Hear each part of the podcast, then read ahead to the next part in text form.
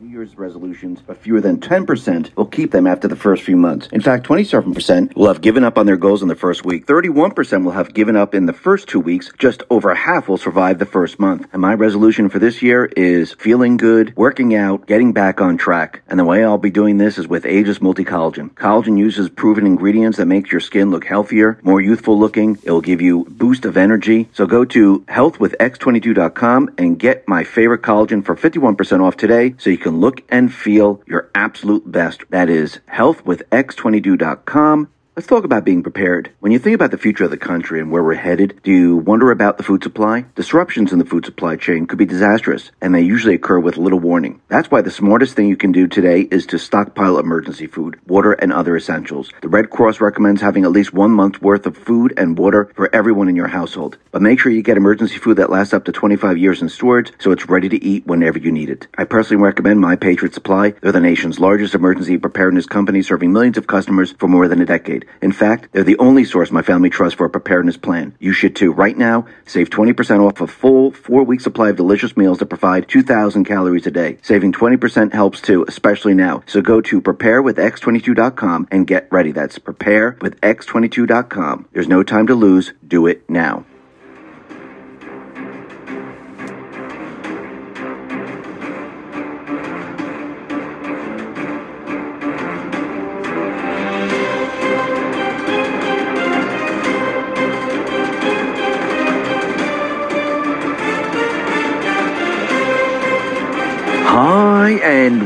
Welcome. You're listening to the X22 Report. My name is Dave, and this is episode 2391, and today's date is January 29th, 2021, and the title of the episode is Marker Kevin Clinesmith 11.3 The Elite System is in the process of being exposed. Let's get right into the economic collapse news. Now, what we are witnessing, we're witnessing the entire economic system being exposed to the American people, to the world. For a very long time, we've known the markets are rigged. It's controlled by the central bank establishment. It's their system. And remember, the system is made up of many different parts. One of them, one of the big ones, is the economic system, controlled by the central bank. And what we're seeing right now we're seeing the system being exposed. Everyone can see which side the corrupt politicians are on, which side the organizations are on to protect the people. We can see which sides the mainstream media is on, and people are seeing it very, very clearly now. Those people that were in the markets thinking that it was an open and free market, they're starting to realize well, wait a minute. There's censorship in the market. They're controlling the markets. This system is not open and free.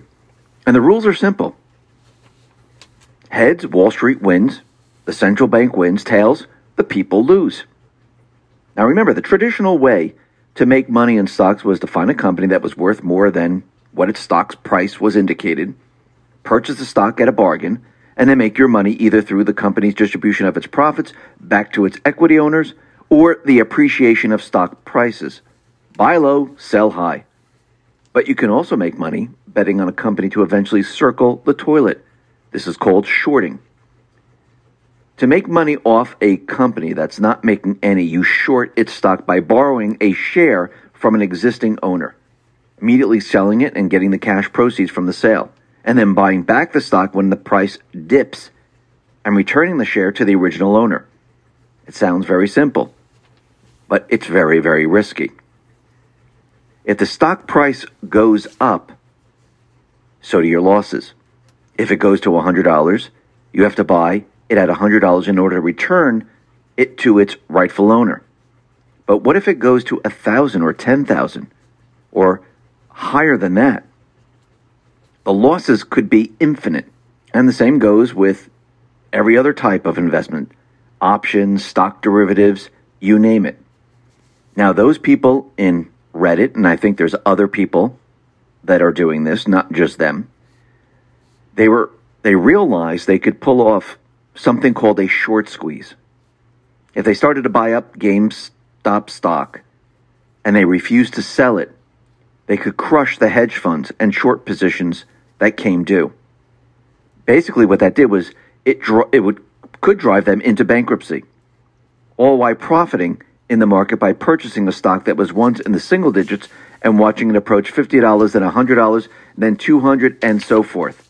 At one point, it was estimated that the losses that accumulated by GameStop short sellers approached around 4 to 5 billion dollars. And that's when those in power, the establishment, the central bank, the elite, that's when they decided to hit back. Suddenly, the Federal Securities and Exchange Commission, or the SEC, they decided to speak up. Now, what did they do? They intimidated those that were buying the stock. Why? They were protecting the hedge funds. That's what they were doing. They were telling people, you can no longer do this, we're going to shut it down. Why the hedge funds were getting hurt. But the hedge funds do this all the time. If retail buyers just want to go out and purchase the stock, they can do that. It's not their fault that the hedge funds were shorting the stock. Just like if the hedge funds made billions of dollars and other people lost, do they shut down the hedge funds? No. But from all of this, what can we see? We can see their system exposed, not just what they do, because we know they have insider information. We know it's controlled. But we see the organizations, the corrupt politicians behind this, the mainstream media behind this, and who they are actually protecting. Are they protecting protecting the everyday person or are they protecting the establishment? They're protecting the establishment. Don Jr. tweeted this out. Elizabeth Warren likes to pretend she stands with the little guy, but in reality, she's a tool of the very hedge funds and financial elites that she fraudulently decries. This is what she put out. It says, To what extent did online message boards, such as those on Reddit or broader social media amplification, impact the fluctuation of GameStop prices? Did any of these practices violate existing security laws? You mean just going ahead and saying, hey, buy this stock? Why can't you do that? There's no problem with it. So she's pretending she was with the little guy, but look what happens when these things come up. And people are starting to notice this. This is the Great Awakening. Remember, it doesn't matter if you're Republican, Democrat. You see this happening, and it has to do with your investments. It has to do with what you're doing, and you can see cheating in the system. Nobody cares about Republican, Democrat anymore. All they see is we the people and them. That's all they see. Now, what's very interesting is that Representative Jeff Duncan, with many others like Lori Boebert and others who signed this, they decided they were going to lead a bipartisan group of lawmakers in calling for the SEC to investigate not the people, but Robinhood and other financial institutions for their unprecedented and harmful actions against individual investors. Wall Street, he said, shouldn't get to play by a different set of rules, and they shouldn't. But look at the people that are protecting these individuals. Now we have the Texas Attorney General, Paxton. He issues investigative demands to Discord, Robinhood, Interactive Brokers, TD America, Ameritrade, Citadel Financial, who's behind this, who gets the information ahead of time so they know what the trades are going to be like and others that suspended stock trading and investing. They suspended it for the everyday person because they were protecting the hedge funds. And he said Wall Street corporations cannot limit public access to free markets. If this is truly a free and open market, they shouldn't have the ability to shut it down unless they're protecting certain individuals. And they got calls from certain individuals to say to shut it down. It's almost like Nancy Pelosi. Before Biden came out and talked about how the federal government was going to use electric cards, before that was even announced, what did Nancy's husband do? Well, he plowed up to 1 million into bullish bets on Tesla stock. How would he know to do that at the right moment? Unless he got information. Now, it's very interesting if we go back to post 560. This is January 19, 2018. It says, Why are American taxpayers subsidizing Tesla? Welfare for the rich? Why? That's very interesting. And we can see that something else came out, which is very, very important. Remember Peter Strzok. Remember who his wife is, Melissa Hodgman. Well, President Joe Biden's Security and Exchange Commission, SEC, announced it hired Melissa Hodgman to lead the agency as its acting director of the Division of Enforcement last week. Now, she's been with the SEC since 2008 as a longtime bureaucrat engaging in a wide range of litigation. And she's married to Peter Strzok. What was he involved with? Spying on Trump. Now, it's very interesting if we go back to post 247. This is December 4th, 2017. It says, Who is Melissa Hodgman? Now, that's very interesting how her name is suddenly coming up. Now, the free market, that illusion is now fading away. People realize that this is not an open and free market. And we've said this for a very long time. No, the stock market is not open and free. It's controlled by the central bank and the bankers and the elite. Just like the interest rates, just like the economy. This is their economy. This is the illusion they set up. It's to benefit them, not the people. This is why they always win out. This is why they know exactly when things are going to happen. The system is designed to increase their wealth. It's designed to hurt the people. The mainstream media, if you actually listen to the mainstream media and you do what they say and you listen to what they say, you'll end up bankrupt if you go into the market. Now, what's very interesting, Sal Baldovinos, he put this out and he said the Great Reset.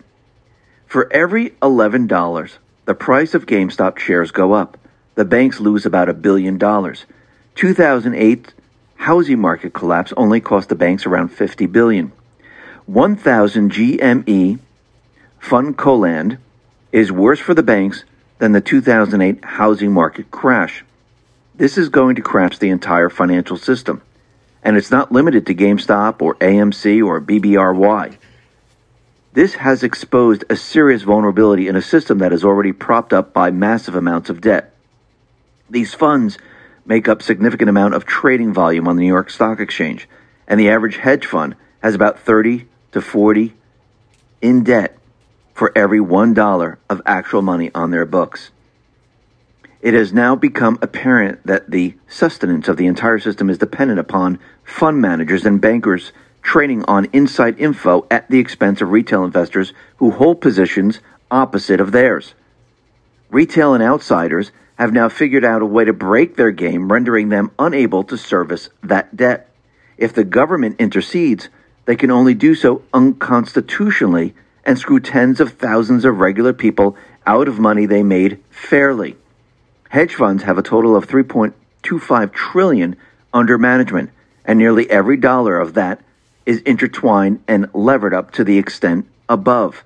The value of the US dollar will be at risk. There's no amount of stimulus the government can pour in to help the service, to help service that debt without triggering hyperinflation. Exciting times. Now, the question is is this being done on purpose? Is this being done to show the elite, the central bank, their system to the American people? Is this being exposed to all of them? I do believe so. Remember, this is not about a four year election. This is not about just putting a couple of people behind bars. This is about bringing down the central bank system, bringing down the deep state system. And yes, it's intertwined in our economy, it's intertwined in our lives, it's intertwined everywhere throughout government, Hollywood, sports, you name it. And to break this system, you must show the public first. And that's what we're experiencing. We're seeing it firsthand. Doesn't matter if you're Republican, Democrat, doesn't matter what race you are, we all have one thing in common. We want things to be fair. We want to earn a living. If we put our investment into the stock market and we invest in something, we want to make sure that it's not rigged and it only benefits a certain group. And if we are making money, we don't want that group to stop us from making that money. But what are we seeing? We are now seeing the entire system exposed. It's not for the people. It's for the central bank. It's for the elite. It's for those people on Wall Street. And we can see with what has happened here, it's all pointing back to them. The whole thing is coming down around them. The whole thing's coming crashing down, and people are waking up in droves. It's just unbelievable. Because remember, this is about exposing their entire illegal system. It was never built to benefit the people. How do you move one system to another? How does the deep state do it? How does the central bank do it? They create a crisis. When they create a crisis, it's not in the best interest of the people. But look at look at what's happening right now. A crisis is being created. People are seeing this. How do you move one system to another? You expose the fraudulent, treasonous, unfair system to the people. And the people say, well, wait a minute. Why are we in this system then? Let them keep it. We'll have millions of people move away from it. And again, this has nothing to do with Republican or Democrat. Actually, it's bringing them together.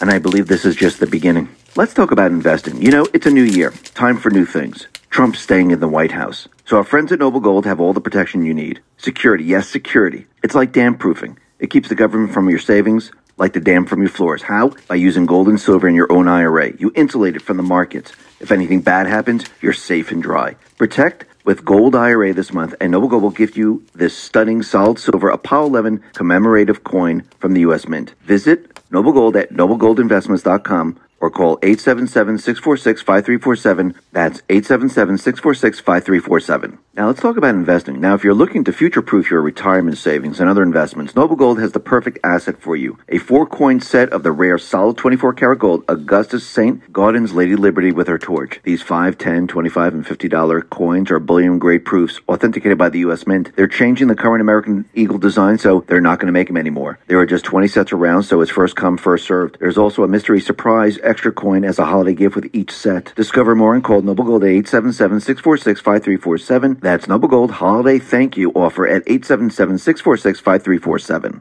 Now, the deep state, the mainstream media, as we can see with the economic system, they're being exposed to the world. And what have we seen in the past? We've seen censorship. We've seen dictators who are locking down cities. We were seeing the dictators allowing riots to happen where these individuals from Antifa, BLM, and other thugs, they were able to burn down businesses, hurt people, loot stores, and the dictators, they didn't stop them at all. Trump said multiple times, we can bring in the National Guard, we can stop this. They didn't want to do this. They wanted it to continue. We saw the Summer of Love, where Antifa and many others, they took over a block of a city. And they said, this is our place. Did the mayor do anything? Absolutely not. Did the governor do anything? Absolutely not. We saw the establishment lie to the people that hydroxychloroquine is deadly. The mainstream media attacked Trump when he mentioned this over and over. Basically, what we've been seeing is the entire system being exposed to the American people. And now we're seeing the financial system exposed. And what was the last thing that we saw? Election fraud. Election fraud where there was a certain individual who had all the votes. Yes, his name was Trump. He won by a landslide. And then we saw Biden come in with his cronies, the deep state players, and they cheated. And we saw everything spike up. We saw counting stopped. People couldn't monitor. The Dominion machines changing votes, and then they tried to cover it all up. The people are seeing it all. This is to build public opinion. And now what are we seeing?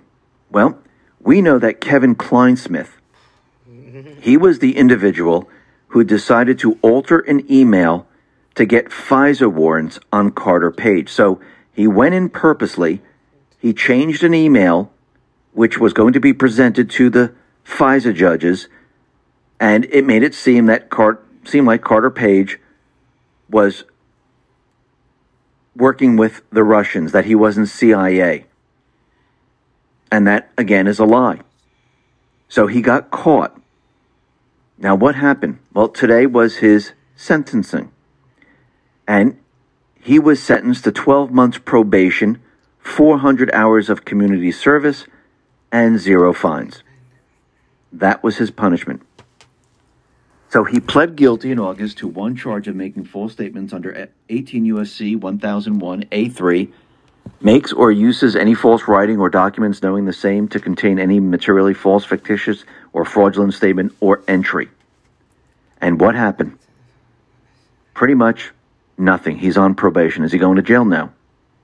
Yeah, he has 400 hours of community service, but that's it. Now, Technofog points out all these players what happened to all these individuals? Joe Pientka supervised FISA. He was promoted. Jen Boone supervised FISA. Promoted. Clinesmith altered email. Probation. McCabe lied about leaks. No charges. Comey classified leaks. No charges. The benefit of Clinesmith getting probation is that it confirms our belief that they rigged the game for themselves, that the courts aren't interested in justice, if it means government actors go to jail. We have no duty to follow such a system. Think about what Technofog just said. The system is rigged. The economic system, the judicial system, the entire system is rigged. The system is being exposed right now. Now, what's very interesting about this is that in post 4621, August 17, 2020, at the time Q gave us placeholders.